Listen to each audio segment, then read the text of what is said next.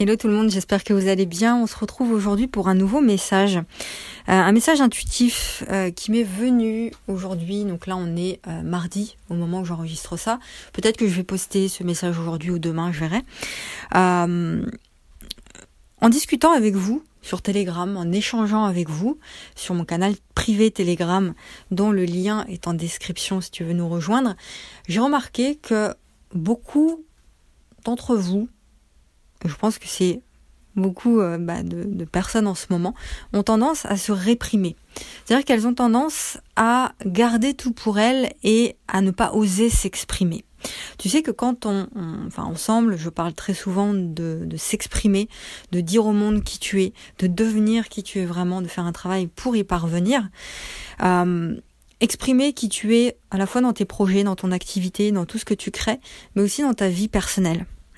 Parce que se réprimer, c'est juger, c'est-à-dire c'est ne pas s'exprimer en fait, c'est refouler les choses, c'est juger que une émotion qu'on ressent, quelque chose qu'on ressent, n'est pas assez important pour être exprimé.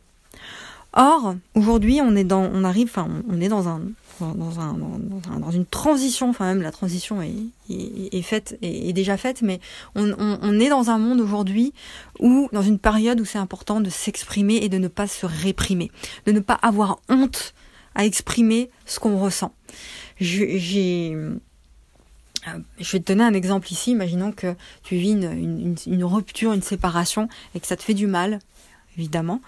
Euh, exprime-le. N'hésite pas à exprimer. ça ne veut pas dire qu'il faut crier ça sur tous les toits, mais l'exprimer, c'est-à-dire ne, pas avoir honte de te dire oui, ça me fait mal aujourd'hui, je ressens ça, ces émotions-là qui me touchent, qui me font mal, eh bien, j'ai pas honte de ça. C'est pas parce que le mal, le, monde va mal que, euh, en tout cas, on a l'impression que le monde va mal, que des gens souffrent dans ce monde, que moi je n'ai pas le droit de souffrir. Donc la comparaison ici n'a pas de sens. Et c'est important ça de le dire parce qu'il y a trop de personnes qui se répriment, qui se disent mais non, le, monde va tellement mal que j'ai, moi j'ai pas le droit de souffrir. Je, je vais bien, j'ai une maison, j'ai un toit, etc. J'ai pas le droit de souffrir. Je pense, on est dans le domaine émotionnel, il n'y a pas de comparaison à avoir, il n'y a pas ce genre de choses à avoir. C'est la société qui nous pousse à nous comparer les uns les autres. Euh, il n'y a pas une, émotion qui a plus de valeur qu'une autre, qui a, plus de crédibilité ou de légitimité à, être exprimée qu'une autre. Si tu sens que tu as envie de pleurer, pleure. C'est hyper nécessaire de le faire. Si tu sens qu'il y a des choses que tu as envie de crier au monde, eh bien fais-le ne te réprime pas. Des émotions enfouies, des émotions qui ne sont pas exprimées, qui ne sont pas vécues, c'est des émotions qui filent tout droit dans l'inconscient. Et une fois que c'est dans l'inconscient, c'est extrêmement compliqué d'aller les chercher. Une émotion qui n'est pas vécue, c'est une, émotion, enfin une émotion qui, qui est refoulée, c'est une émotion qui n'est pas vécue.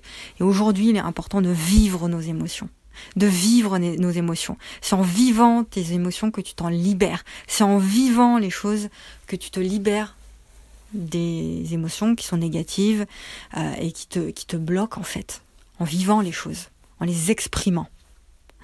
Tu es légitime, chaque émotion est légitime à être exprimée. Tu comprends?